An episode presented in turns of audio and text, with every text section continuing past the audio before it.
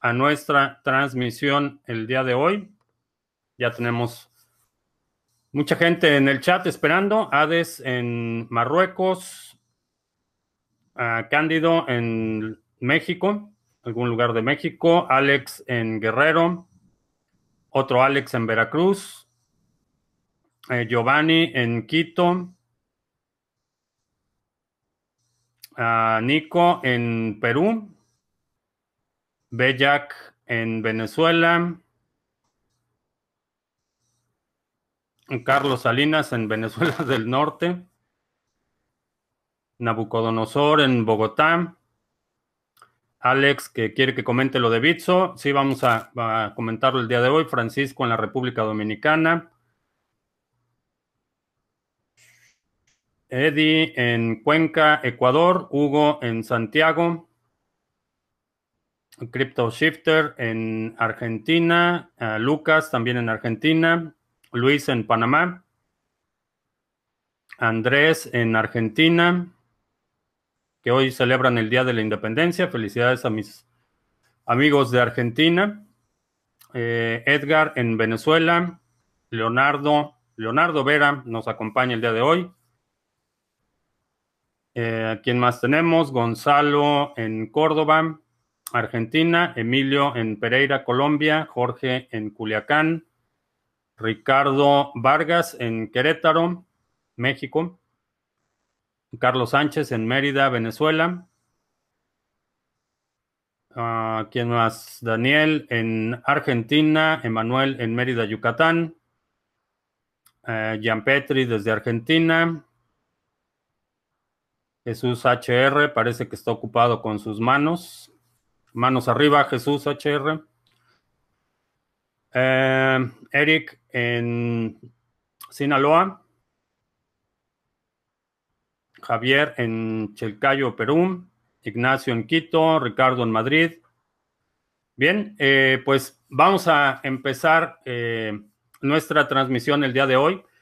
Eh, hubo dos incidentes de seguridad en los días pasados que creo que ameritan eh, que platiquemos un poco de un tema que eh, en mayor o menor grado hemos venido hablando a lo largo de estas transmisiones y tiene que ver con la seguridad de los exchanges. Bitso, que es uno de los principales exchanges en México, fue sujeto a un ataque. El ataque aparentemente no, no fructificó. los atacantes no pudieron perdón, obtener fondos. Eh, y la respuesta de Bitso fue eh, bastante oportuna. Eh, están incrementando los niveles de seguridad, sacaron de línea el servicio para parchar los hoyos de seguridad descubiertos tras el ataque. creo que es importante que consideres que los, los exchanges centralizados son eh, blancos eh, no fáciles, pero blancos eh, sumamente muy lucrativos, objetivos sumamente lucrativos para hackers, porque hay una gran cantidad de criptomonedas concentradas en un solo lugar, bajo la custodia de quizá un par de llaves privadas. Entonces, en términos de, de riesgo-beneficio, la oportunidad es bastante lucrativa para ataques de esta naturaleza. Eh, prácticamente todos los exchanges principales han sido eh, sujetos a, este tipo de ataques. Algunos han sido exitosos, otros no. Sin embargo, para ti como usuario eh, es importante que tengas en cuenta que les estás entregando la custodia de tus criptomonedas a los exchanges. En el momento que haces un depósito, lo que estás recibiendo a cabo es una, a cambio de ese depósito, es una promesa de pago, es, es la, la, palabra del exchange de que eventualmente vas a recuperar tu dinero o vas a recibir tu dinero, ya sea en la misma eh, criptomoneda que estás depositando o en alguna otra cuando estás haciendo intercambios eh, de forma regular, pero finalmente es una promesa de pago. Y sabemos que eh, en estas circunstancias, al igual que los bancos, cuando depositas en un banco es una promesa de pago. Eh, en algunos países, estas promesas de pago eh, de los bancos están respaldadas por seguros, eh, ya sea del gobierno o seguros privados, pero están, tienes cierta garantía de que vas a recuperar por lo menos algo. aquí en Estados Unidos hay una agencia federal que se encarga de asegurar estos depósitos de los usuarios en instituciones financieras. En los exchanges no es el mismo caso no todos están cubiertos por esta póliza, de seguro. Entonces, eh, haces tu depósito en un exchange y lo que estás recibiendo es una promesa de pago. Eh, puedes confiar en el exchange. Eh, lo he dicho muchas veces, los exchanges para mí son como baños públicos, son un mal necesario y solo los usas cuando hay una razón importante para hacerlo. No son lugares de custodia, no son lugares donde debes tener estacionadas eh, tus criptomonedas ofrecen cierto nivel de eh, conveniencia, facilidad de uso, pero en mi opinión a un costo demasiado alto en términos de riesgo. Puede ser que tu dinero desaparezca. Eh, hay muchas variables que intervienen en esta interacción entre exchanges, usuarios y fondos. la semana pasada hablábamos de los incidentes que hubo en, en Binance, en donde eh, lo que fueron hackeados fueron las APIs eh, que tienen acceso a robots de trade y de esta forma eh, los usuarios se, vieron afectados. Hay otro, otro tipo de ataques como phishing, donde alguien se roba tus credenciales para el exchange y puede disponer de los fondos, puede ejecutar órdenes, puede hacer retiros porque tiene tu nombre de usuario, tu contraseña, tus credenciales de autentificación eh, el tercer riesgo es el riesgo a nivel eh, sistémico o estructural del exchange, los sistemas internos de seguridad.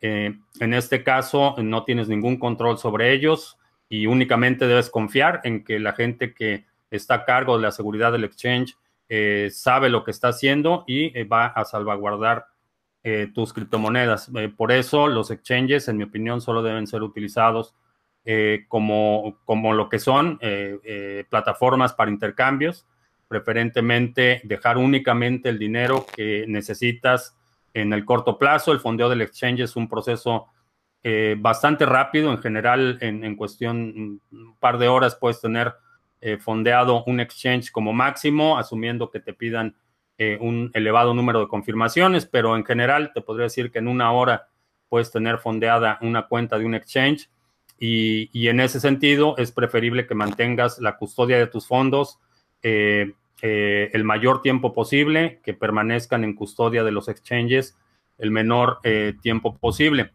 Esto me lleva al siguiente punto, que es el punto de los exchanges descentralizados y los que dicen que son descentralizados, específicamente me refiero al incidente de seguridad en Bancor.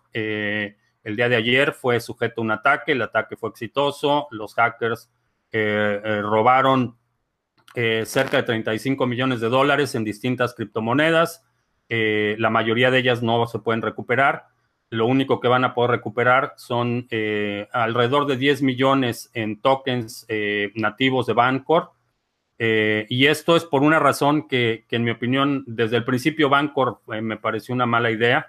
Y puedes buscar en el canal eh, tengo un video eh, donde hice una evaluación de la auditoría de seguridad del contrato de Bancor. Eh, básicamente se reservaron los privilegios para congelar cuentas, para revertir transacciones, para crear nuevas monedas, privilegios que básicamente lo convierten en un banco central que discrecionalmente pueden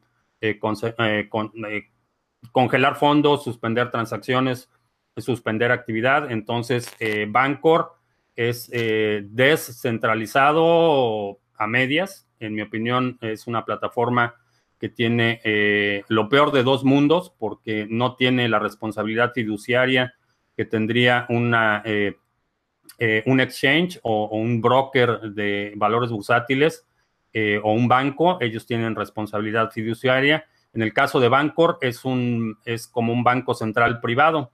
no tiene ninguna responsabilidad jurídica tiene eh, custodia de los eh, custodia de los tokens y tiene control sobre los tokens emitidos por ellos. No tienen control sobre todos los otros tokens. Eh, si depositas Ethereum en, en, Bancor, esa parte sí es descentralizada. Sin embargo, ya vimos el efecto que tuvo este ataque. los hackers pudieron disponer de, cerca de 35 millones de dólares en criptomonedas, aparte de los 10 millones de dólares en, en tokens de Bancor. Entonces, volvemos al punto de, la custodia y que en mi opinión, aunque puede ser eh, a veces eh, abrumador, puede ser tedioso, puede ser muy laborioso el hecho de mantener la custodia de tus criptomonedas, finalmente es lo que hace esta tecnología tan, tan poderosa y tan atractiva para mí, el hecho de que puedas prescindir de, esa custodia de un tercero, que puedas tomar control, eh, que puedas tener la libertad de eh, tener transacciones, de originar y recibir transacciones sin el permiso, sin la intervención de ningún tercero. Eso me parece que es la, principal ventaja y lo más robusto del ecosistema. Y es desafortunado que muchos, muchos proyectos están trayendo inversionistas, están habituando a la gente al, al mismo modelo. Es simplemente eh, para hacer la analogía con el automóvil, son simplemente caballos más rápidos. Eh, si va a ser un sistema centralizado, si alguien tiene un, switch que puede eh, suspender operaciones, en realidad no ofrece ninguna ventaja a un sistema tradicional como PayPal o, un banco inclusive. No, no, tiene ninguna ventaja si estás a, a, la disposición de un tercero. Eh, lo mismo sucede con iOS, eh, tienen la misma facultad, los creadores de bloques, eh, los productores de bloques tienen esta facultad. Lo mismo sucede con otros protocolos privados como Hedera, Hashgraph. Es el mismo caso, pueden suspender transacciones, pueden congelar fondos, pueden congelar cuentas. El mismo caso con Ripple. entonces, todos estos proyectos centralizados, en mi opinión, no me producen ningún interés. No creo que eh, estén aprovechando la principal ventaja eh, desde el punto de vista técnico o tecnológico de la cadena de bloques y ofrecen lo peor de dos mundos porque no hay, no hay la regulación que hay en los bancos y por el otro lado eh, no ofrecen esa certidumbre de que una vez que tú tienes el control de tu llave privada, tú tienes control de tus fondos. bien, vamos a ver.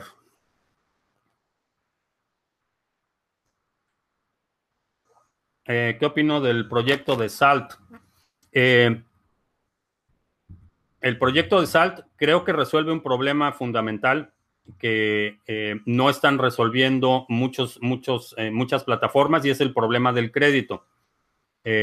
los bancos tradicionalmente cumplen tres funciones, la custodia de dinero, la transferencia de dinero y el crédito. Eso es lo que hacen eh, los bancos eh, tradicionalmente eh, después entraron a toda la parte de especulación y instrumentos derivados y, demás, pero un banco tradicional, un banco en el sentido más estricto, ofrece esas tres funciones.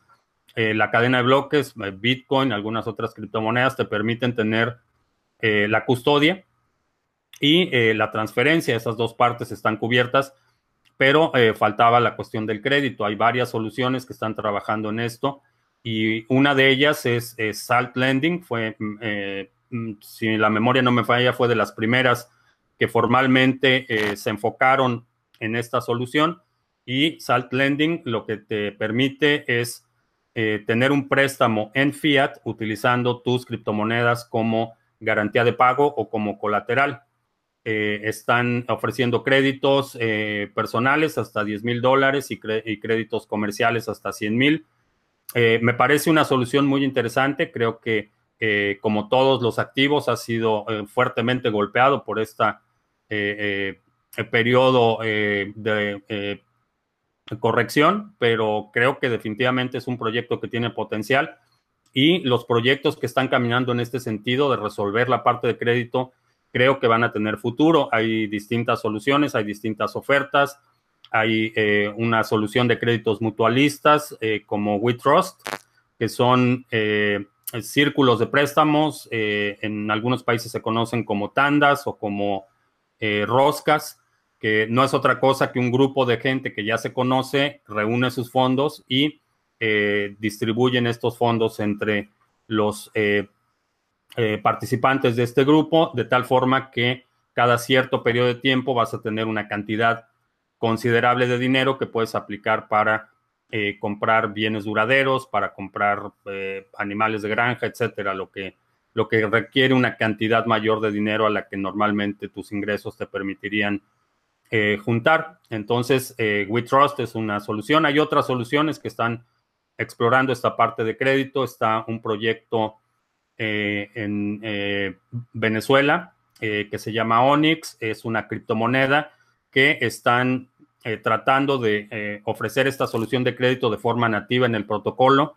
Entonces, eh, en general, creo que es un sector que va a tener mucho futuro, que va a tener mucho potencial, porque aunque estamos en, el ecosistema de las criptomonedas, estamos tratando de movernos del esquema del crédito, de una economía basada simplemente en crédito, que es lo que tenemos con el dinero fiat, hay ciertas aplicaciones que es necesario eh, tener acceso a crédito y creo que eh, los proyectos que están trabajando para resolver este problema van a tener eh, futuro y eventualmente, repito, mi, mi, opinión, no he visto ninguna situación que me haga reconsiderar mi idea de que en este año vamos a ver nuevos máximos históricos para todas las criptomonedas.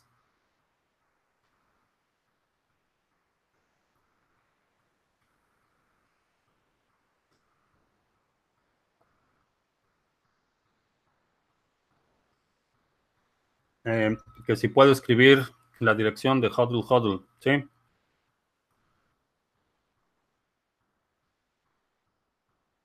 Eh, por cierto, eh, hablé, hablé la semana pasada con uno de los desarrolladores de Huddle Huddle. Ya están terminando la interfaz en español y en cuanto esté lista la interfaz en español, vamos a grabar un tutorial eh, para que aprendas a utilizar esa plataforma. Eh, Andrés eh, dice que piensa como yo, que Dan Larimer no termina los proyectos. pensé que si lo que quieres es realizar prototipos y que los demás lo continúen, pues ser que sea un buen desarrollador de ideas. sí, en términos de generar ideas, me parece, me parece que es capaz en ese sentido. Mi, problema con iOS desde el inicio fue que tiene un, antecedente, tiene un histórico de no terminar lo que empieza.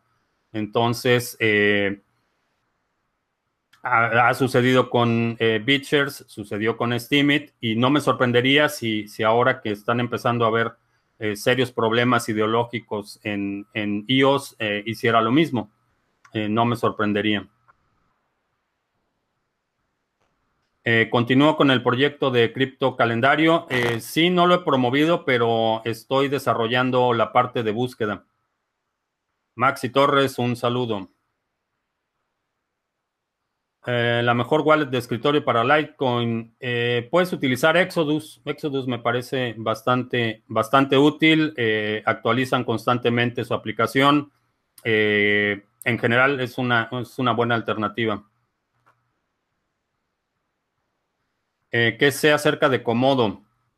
Eh, Comodo eh, es otro de los desarrollos que eh, no me convence del todo porque el desarrollador principal tiene la misma problema de, déficit de atención que tiene Dan Larimer. ha desarrollado cientos de proyectos, desarrolló algo que se llama SuperNet, que es como lo he comparado muchas veces con la, Catedral de la Sagrada Familia en Barcelona. Es un proyecto que nunca termina, es un proyecto que, eh, cada hard fork están anunciando nuevas funcionalidades sin que las funcionalidades anteriores hayan sido terminadas. Entonces, en general, eh, me he mantenido al margen de Comodo porque me da, me da mala, mala eh, mala espina o, mi intuición me dice que algo no está bien con, con alguien que, está constantemente iniciando cosas y, no termina, particularmente cuando se trata de, poner dinero ahí. Si fuera un, prototipo beta, si fuera algo que puedes utilizar eh, sin mayor impacto a nivel eh, financiero, quizás sería una buena alternativa, pero únicamente pongo dinero donde creo que hay potencial y si hay alguna razón para pensar que un proyecto no, no es bueno para mí o no me convence, simplemente lo evito. Hay una cantidad enorme de, oportunidades, hay potencial eh, eh, en muchísimos proyectos, entonces no me, no me afecta o no me causa mucha inquietud o, ansiedad el hecho de simplemente optar por no, eh, no formar parte en alguno de los proyectos. El proyecto de NEM, me, me, gusta el proyecto de NEM, creo que están haciendo algunas correcciones importantes en su protocolo Particularmente, eh, NEM tiene algo que se llama mosaics, que son el equivalente a, tokens o, a, activos eh, nativos en la eh, cadena de NEM. tenía el mismo problema que tenía o que tiene todavía NIO, que es que el deployment de contratos inteligentes en esa plataforma es muy, es muy caro. creo que no esperaban el nivel de apreciación que han tenido y eh, eso les está afectando. Están eh, tomando medidas para hacerlo un poco más accesible. Creo que en términos de divulgación, NEM está haciendo un esfuerzo enorme eh, por acercarse a comunidades nacionales. Tienen meetups y grupos en muchos países. Están, me parece que ayer o antier anunciaron, va a haber un meetup de NEM en la Ciudad de México, si no mal recuerdo, el 23 de julio. Entonces están haciendo mucho por educar a la gente sobre su plataforma y creo que eso es algo eh, positivo.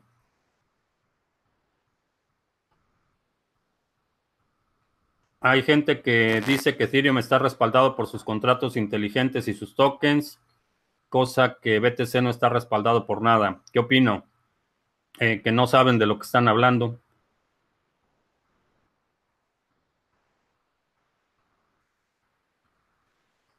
Eh, puede crearse una criptomoneda que tenga el mismo valor que el peso. Eh, sí, en teoría lo puedes hacer, pero todas las monedas que tienen paridad fija tienen el problema que tiene el dinero fiat.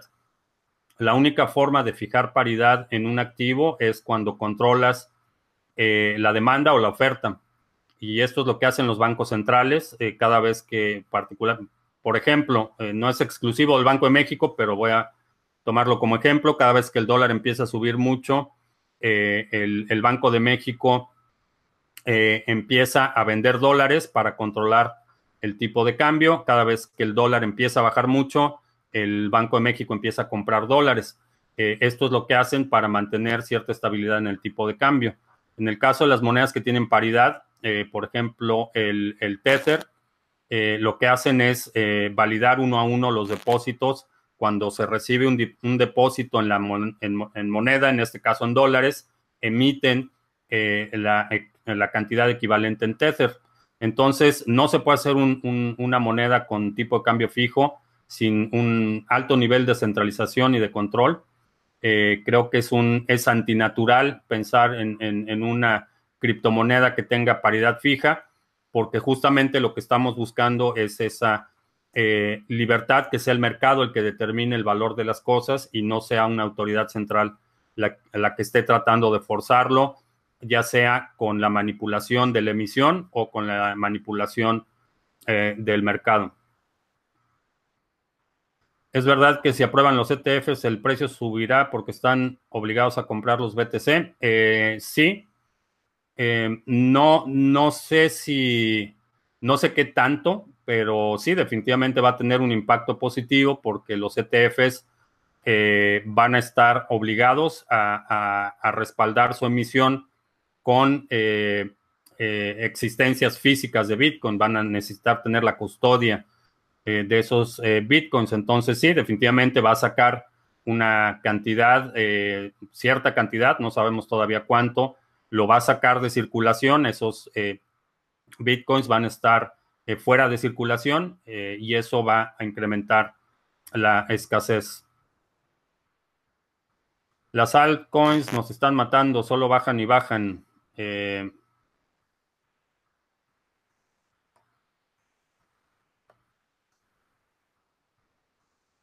tengo invertido lo que puedo perder, pero no sé pero uno se entristece de todos modos. Eh, lo único que te puedo decir es que el año pasado solo subían y subían y subían. Entonces, esta es una carrera de resistencia. Creo que va a haber algunas que lleguen prácticamente a cero. Esto es eh, inevitable, eh, pero va a haber algunas que, se vuelvan a disparar.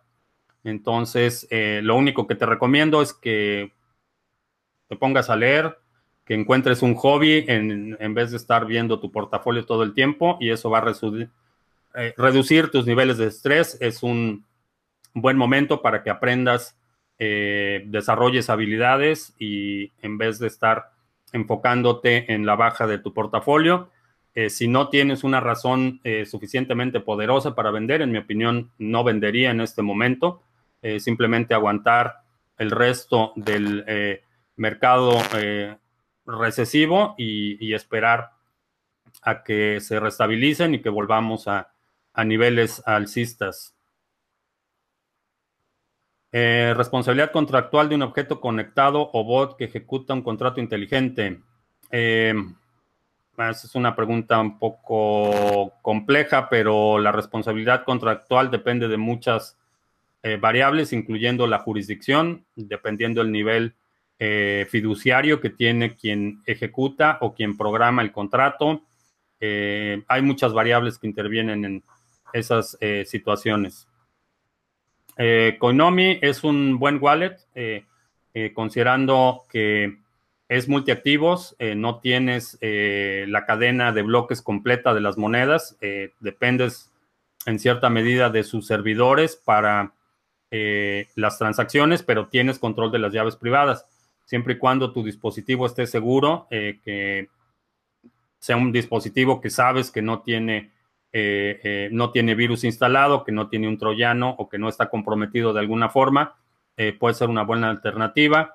En, en wallets, tanto de escritorio como wallets móviles, en general, la recomendación es no tener más dinero del que necesitas para tus transacciones regulares. Para reserva a largo plazo, eh, necesitas una eh, cartera en hardware, puede ser un Ledger Nano o puede ser un Trezor. esa es la mejor forma de custodiar para largo plazo. Eh, ¿Qué va a pasar con Bitcoin este año? creo que vamos a, ver nuevos máximos históricos. creo que la guerra comercial entre China y Estados Unidos tenga un efecto positivo en el mercado de las criptomonedas. Eh, no creo que haya una, eh, una correlación directa, no va a haber un impacto directo, sino un impacto más bien eh, marginal. no creo que haya una, una relación directa.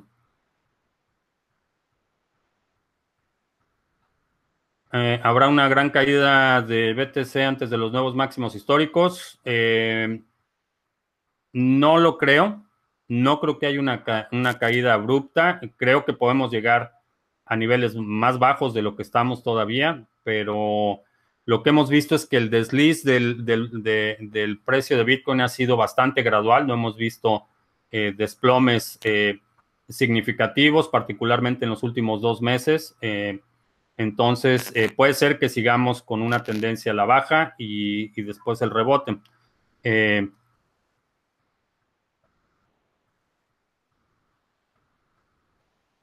Eh, como un hacker eh, sube el precio de una cripto.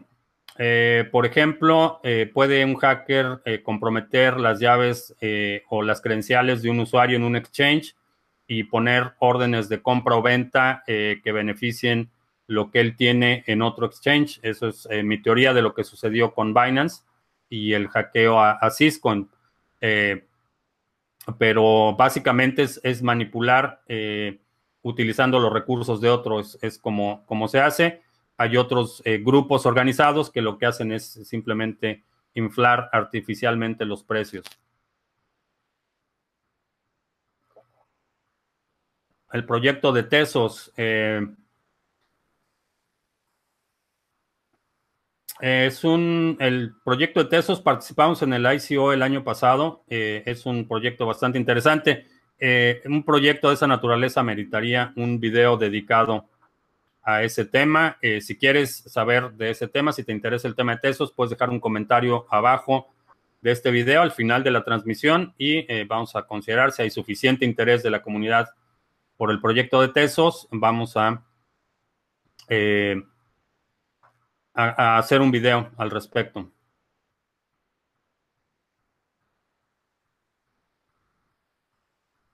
Eh, en mi opinión, ¿a qué se debe la fuerte subida de, de Digibyte en las últimas semanas? Eh, he notado el incremento del precio. Eh, puede ser por dos razones. Una, que alguien esté preparando un hard fork.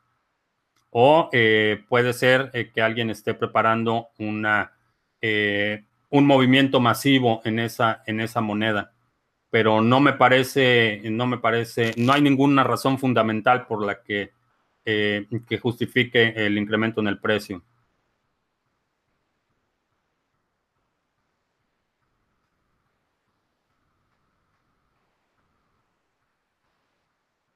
Eh,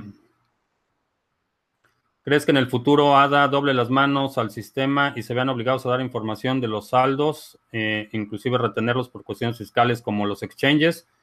no, ADA ya hizo la distribución eh, ADA está disponible en muchos exchanges y no, no creo que vayan a, no creo que puedan, eh, en, como he visto el, código y el protocolo hasta este momento, no creo que puedan retener fondos.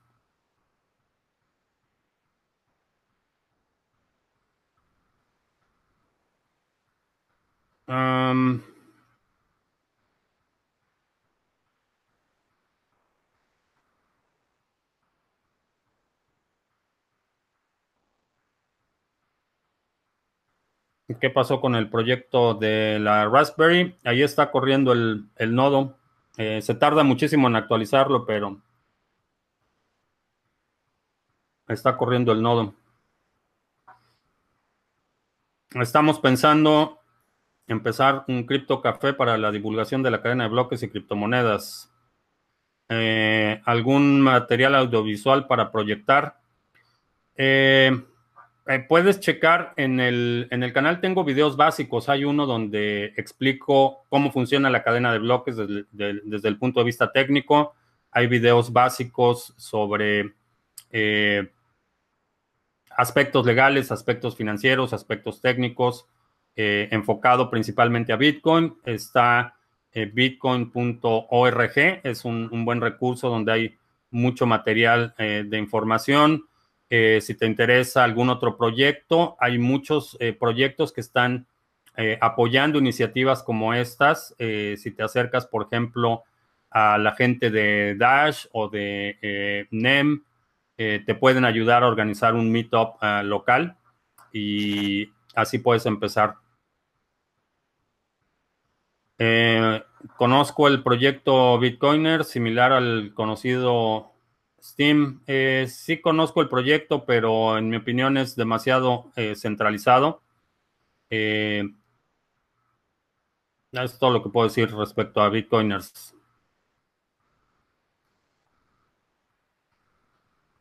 ¿Crees cuál creo que es el mes en el que veamos este rebote? No lo sé, no lo sé, no sé en qué mes vaya a ser, pero creo que va a ser este año. Eh, ¿Cómo es lo del grupo que ustedes tienen para invertir? Eh, no, es un, no es un fondo de inversión, lo que hago es que me reúno eh, una vez al mes con un grupo de 25 inversionistas, discutimos proyectos, discutimos oportunidades de inversión, discutimos algunos aspectos de seguridad, informática, física, lógica, eventos importantes en términos de fiscalización, regulación, eh, situaciones legales y es una reunión una vez al mes. Cada, cada uno de esos inversionistas invierte sus propios fondos, tiene la custodia de sus fondos, pero eh, es básicamente un, un, mastermind más que nada, es un grupo de, discusión.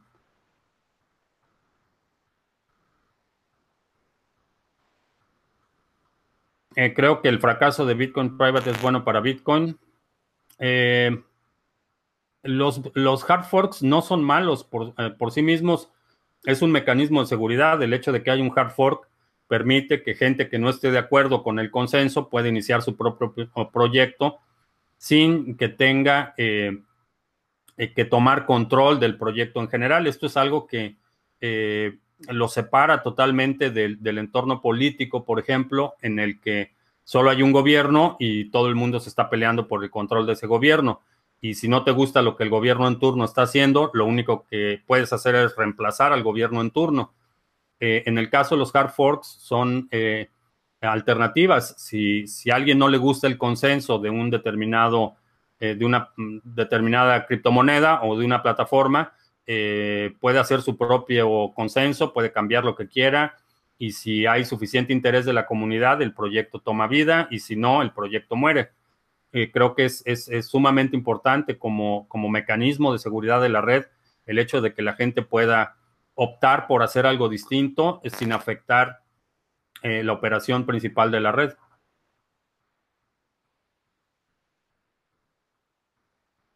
Eh, ¿Sigo a más de un trader en One Broker? No, solo, solo uno.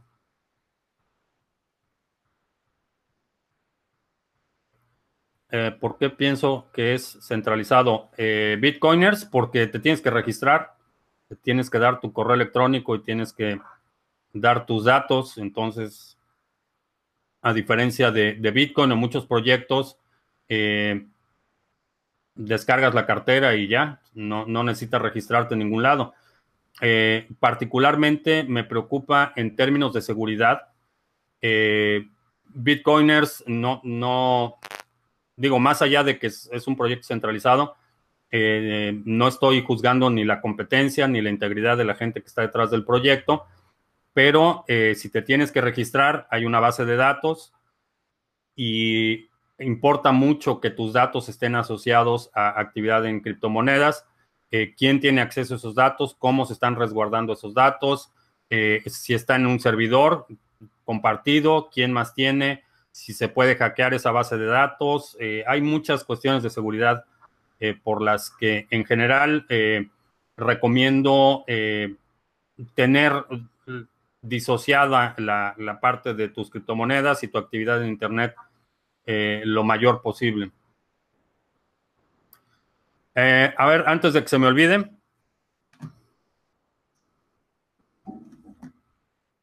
Llegó el momento de hacer el sorteo del libro. Vamos a sortear una copia del libro de Andreas Antonopoulos, El Internet del Dinero. Y eh, como lo hemos estado eh, haciendo, bueno, como lo vamos a empezar a hacer a partir de hoy, eh, el sorteo va a ser entre, entre todos los comentarios que dejaron los suscriptores en el video de la semana pasada, el lunes pasado. El miércoles vamos a hacer el sorteo del miércoles anterior, el jueves el, el sorteo del jueves anterior, así hasta terminar con los cinco libros. Así es que vamos a compartir la pantalla primero.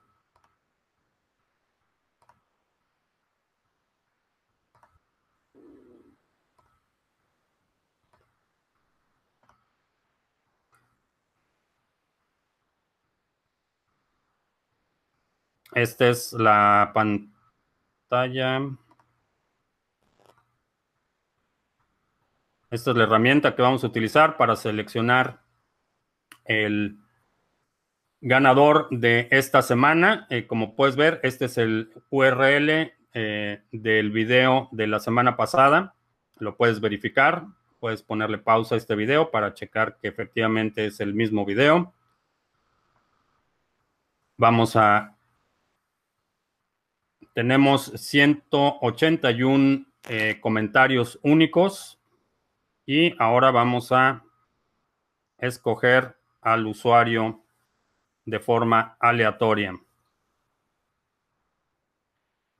El ganador es eh, James JL.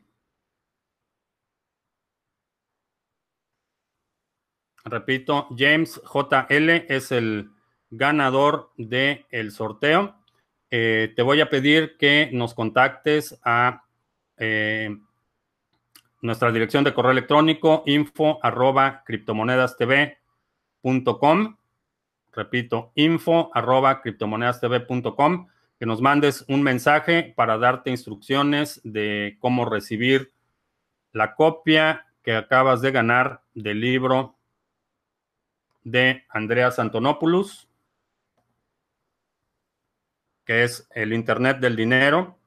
Este libro es un, eh, no es un libro técnico, eh, es un libro, eh, una recopilación de las conferencias de Andreas Antonopoulos. Me parece un recurso importante para entender el sector de las criptomonedas, la cadena de bloques, y en mi opinión es un requisito antes de empezar a invertir, leer este libro. ok,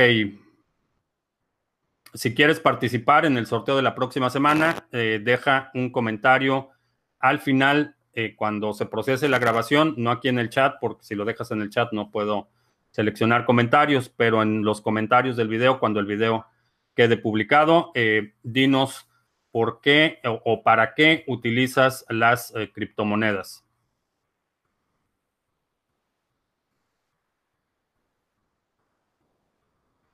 Ah, ok, vamos a ver. Una web para informarnos de oportunidades de arbitraje. Las oportunidades de arbitraje eh, son una ventana de tiempo muy corta.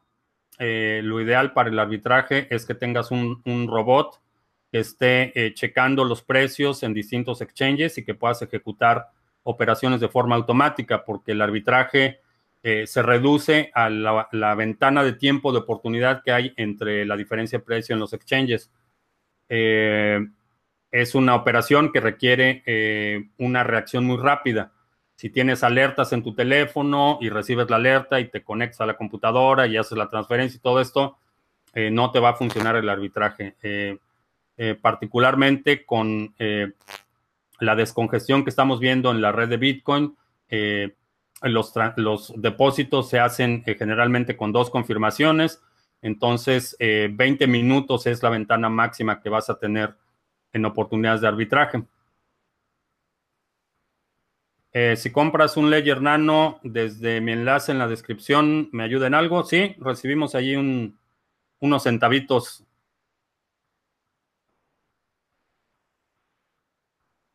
Eh, en Bitso piden hasta foto para poder usarlo. ¿Qué pasa con esa info? Es parte de mi, eh, mi recomendación. Eh, hasta donde sé y hasta, hasta donde he platicado con la gente de Bitcoin, es, muy, es eh, gente muy profesional. Sin embargo, es posible que en un ataque se roben la base de datos. otro aspecto importante, y esto por si no estás en México, pero utilizas Bitso, como todas las instituciones financieras en México, Bitso está obligado eh, por el convenio internacional que se llama FACTA a reportar a, las autoridades fiscales actividad en su exchange. Esto eh, busca en Google que es FACTA y es un convenio internacional. El año pasado eh, ya hicieron el primer intercambio de información entre México y Estados Unidos las autoridades fiscales en México entregaron a las autoridades fiscales en Estados Unidos un compendio de todos los residentes, eh, ciudadanos americanos residentes en México o que tienen cuentas en México y México hizo lo mismo eh, con Estados Unidos. Eh, la situación es que hay bases de datos en las que está toda tu información y que, como hemos visto en múltiples ocasiones, no pueden asegurar esas bases de datos. la semana pasada, en una en un grupo de, seguridad informática en el que participo regularmente, eh, estábamos discutiendo eh, un problema que hubo con una aplicación de ejercicio, un tracker de actividad física que eh, aparentemente filtró datos de, cerca de 25 mil individuos, personal militar activo en todo el mundo. se filtró información de eh, dónde están destacados, eh, rutinas, eh, coordenadas de sus movimientos, un problema mayúsculo de seguridad. Y estamos hablando de una herramienta de, desarrollada y utilizada por el ejército, por, por, el Departamento de Defensa de Estados Unidos, fue sujeto a una vulnerabilidad de ese tipo. Entonces, cuando hablamos de infraestructura civil, el riesgo es, es, es, es igualmente mayor cuando hablamos de servicios financieros. Hemos visto que bancos de todos los tamaños han sido hackeados, hemos visto que gobiernos han sido hackeados, entonces eh, siempre es, motivo de preocupación el hecho de que estés entregándole tu información a alguien y aunque ese alguien sea de lo mejor intencionado, eh, tenga las mejores medidas de seguridad, eh, siempre existe la posibilidad de que alguien más obtenga esa información y sea utilizada en tu contra. Es, es, parte, es parte de, de los riesgos que corremos.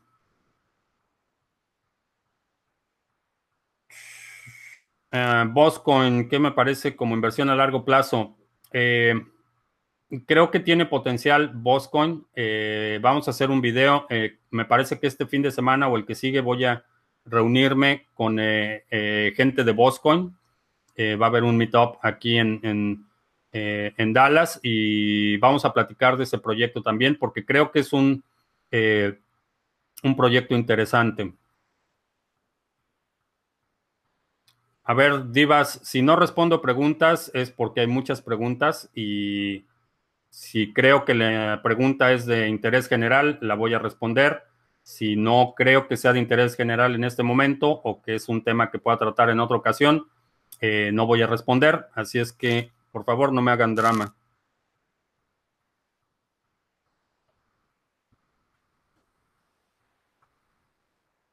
Eh, Top de libros favoritos. Eh, The Bitcoin Standard de eh, Seifidian Amus, eh, quien por cierto nos va a dar una copia firmada de su libro para eh, sortearlo entre toda la gente que está participando en los seminarios. es un libro que habla de cómo podemos reemplazar el modelo de bancos centrales y dinero fiat con un sistema global de reserva basado en Bitcoin. Es un libro sumamente interesante. Eh, está, eh, si eres técnico, si tienes eh, formación en programación o ingeniería en sistemas, Mastering Bitcoin de Andreas Antonopoulos es un libro técnico para desarrolladores. otro libro que estoy empezando apenas, no, no he tenido mucho tiempo de leerlo, pero estoy empezando, El individuo soberano, que tiene que hablar, tiene que ver con la responsabilidad personal. Eh, son algunos libros interesantes. Eh, hay otro libro eh, de Pamela Morgan, se me, se, me, olvida el nombre en este momento. Pamela Morgan busca el libro, habla específicamente de el proceso de sucesión testamentaria y está enfocado específicamente a cripto, criptoactivos. Eh, es un libro bastante, bastante interesante. Hay, muchas ideas, hay mucha información relevante de cómo asegurar tus criptomonedas y, tus, eh, tu patrimonio en eh, situaciones de una sucesión testamentaria. The Bitcoin Standard ya está en español. No, están, ya firmaron el contrato para hacer la traducción. Me parece que en octubre va a estar publicado el libro. Y a propósito de eh, seminarios, te recuerdo que eh, tenemos el seminario de trading una vez al mes. Aquí abajo en la descripción del video están los detalles para que puedas participar en este seminario. Es un seminario de cupo limitado y hablamos de una metodología específica para el trading de eh, criptomonedas.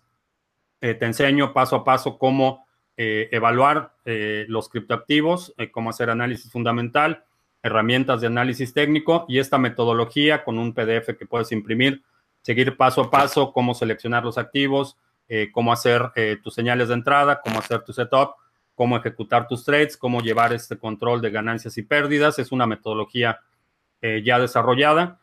puedes asistir al seminario en vivo o puedes ver la versión grabada. puedes pagar en Bitcoin o PayPal para la versión en vivo. Por ahora, la versión grabada, solo estamos aceptando pagos vía PayPal.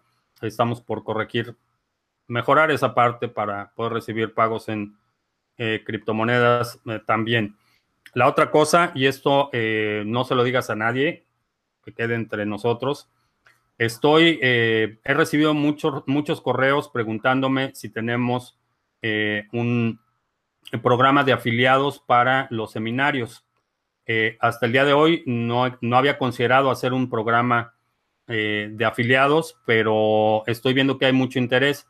Entonces, si te interesaría eh, participar en un programa de afiliados en el que puedas recibir una comisión eh, por la gente que participa en los seminarios, eh, puedes dejar un comentario aquí abajo. Si creo que hay suficiente interés de la comunidad por este tipo de programas, podemos implementar algo.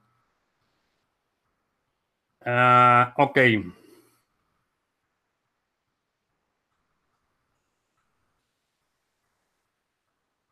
Ya se está acabando el café. Si tienes el portafolio mini o has seguido el portafolio mini, no muevas nada en este momento. Eh, ya tenemos eh, bastante avanzado el plan de acción para los nuevos máximos históricos, pero en este momento, a menos que haya una necesidad imperiosa, que necesites ese dinero, eh, mi sugerencia es no mover nada en este momento.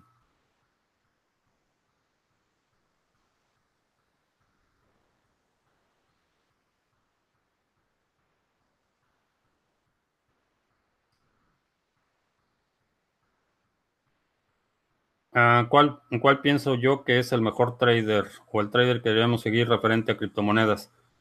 Eh, no soy muy, muy dado a seguir traders. Eh, creo que lo mejor es que aprendas, aprendas a, hacer trading más que, más que seguir a alguien.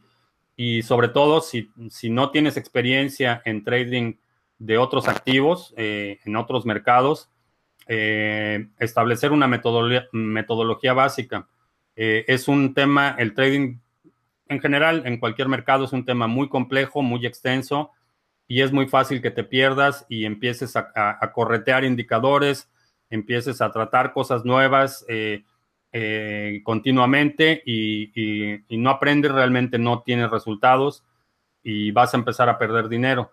Entonces es preferible, eh, en mi opinión, empezar con una metodología predeterminada y una vez que ya tienes una moneda, perdón, una, una metodología aprendida, ya estás teniendo resultados de forma consistente entonces puedes empezar a eh, expandir tu conocimiento, expandir las herramientas que estás utilizando.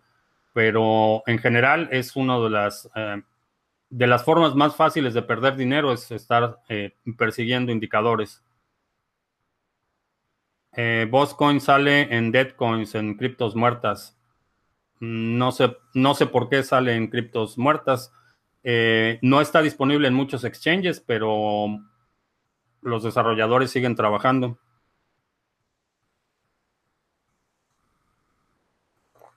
¿Dónde puedo cambiar BTC a Fiat? Eh, aparte de Bitso.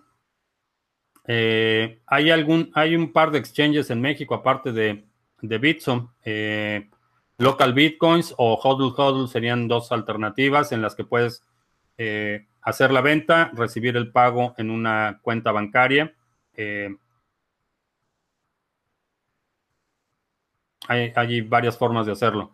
Eh, voy a compartir este, ese plan de acción. Eh, sí, vamos a hacer un video para los participantes del portafolio mini tienen acceso preferente, entonces ellos van a recibir el video primero, pero sí lo vamos a hacer público.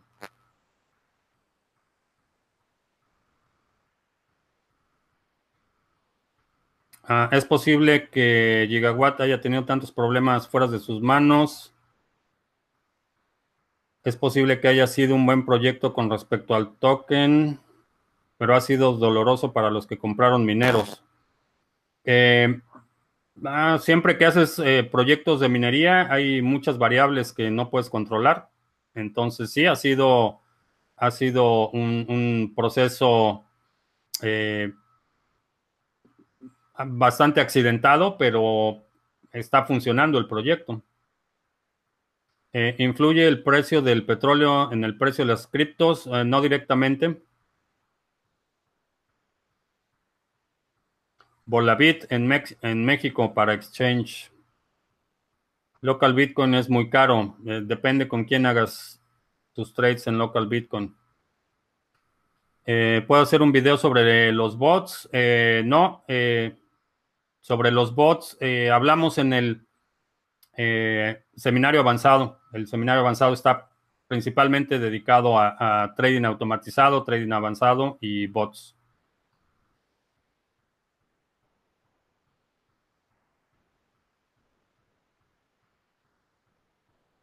Eh, ¿Cómo investigo y entro al portafolio mini? Eh, busca en el canal. Hay varios videos sobre el portafolio mini. Eh, para Uruguay es mejor utilizar local bitcoins o hodl hodl.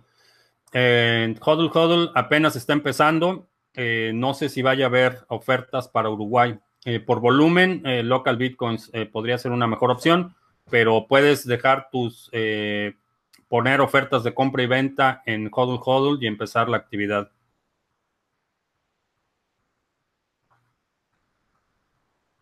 En este momento se podría participar en el portafolio mini. Eh, no creo que es un buen momento para abrir un, copiar el portafolio mini. Aunque está en ganancias, eh, todavía no, no hemos visto fondo de todos los activos. Eh, la mayoría de ellos son buenas oportunidades de compra en este momento. Bancor detiene sus operaciones por hackeo de 23 millones de dólares. Sí, hablamos de eso al principio.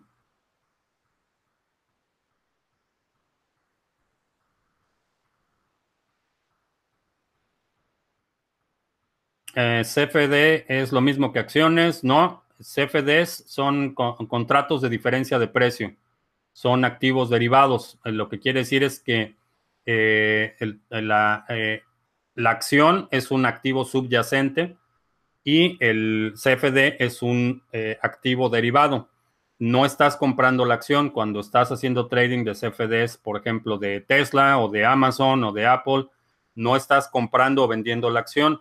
Estás entrando en un contrato eh, que, eh, en el que vas a, pagar o a recibir una determinada cantidad dependiendo del movimiento de precio, no de la posesión de la acción y los FDs se liquidan en, dólares, no se liquidan en la acción.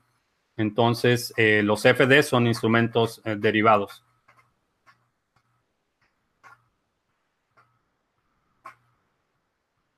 Eh, ¿Podría asesorarte personalmente?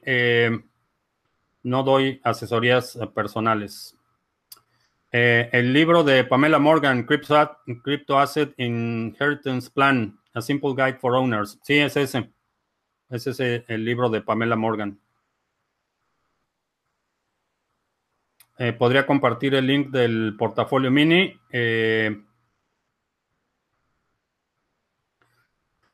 contratos de Dash.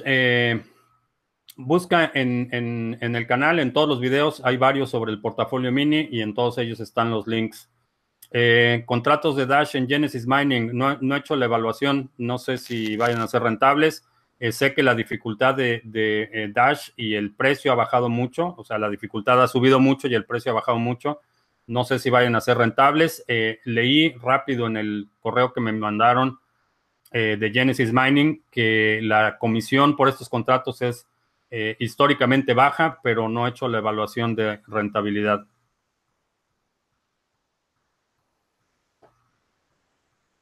¿En cuánto tiempo calculo que los DEX empiecen a utilizar de forma masiva? Eh, pues depende de los usuarios. Eh, no hay ninguna, eh, precisamente porque son descentralizados, se van a ver beneficiados por el efecto de red. Aquellos que puedan capturar una masa crítica más rápido van a empezar a crecer más rápido. ¿Qué medidas de seguridad debemos tomar en una transacción de compra-venta en Local Bitcoins. Eh, depende del medio de pago que estés utilizando. Por regla general, no aceptes pagos con tarjeta de crédito o PayPal. Eh, y si vas a hacer un intercambio físico en persona, eh, que sea en un lugar con cámaras de seguridad, un lugar público, eh, y limita tus intercambios a cantidades manejables. ¿Es rentable o se justifica crear un token en Wave si cobra una comisión por transacción? Y si luego eh, sube el valor de Wave, ¿serán más costosas las transacciones? Depende de cuál sea el propósito del token. Eh, en algunos casos sí se va a justificar que pagues un costo de transacción por mover esos tokens, en otros casos no necesariamente. Eh, IOTA, la cartera nativa de IOTA es la opción para sacar los IOTAs de Binance. Eh, bien, pues eh, te agradezco mucho que me hayas acompañado el día de hoy. Eh, te recuerdo que estamos los lunes a las 7 de la noche, los miércoles a las 7 de la noche y los jueves a las 2 de la tarde, hora del centro, transmitiendo aquí a través de YouTube y los ocasionalmente los viernes estamos transmitiendo a través de Twitch. Por mi parte es todo. Gracias. Ya hasta la próxima.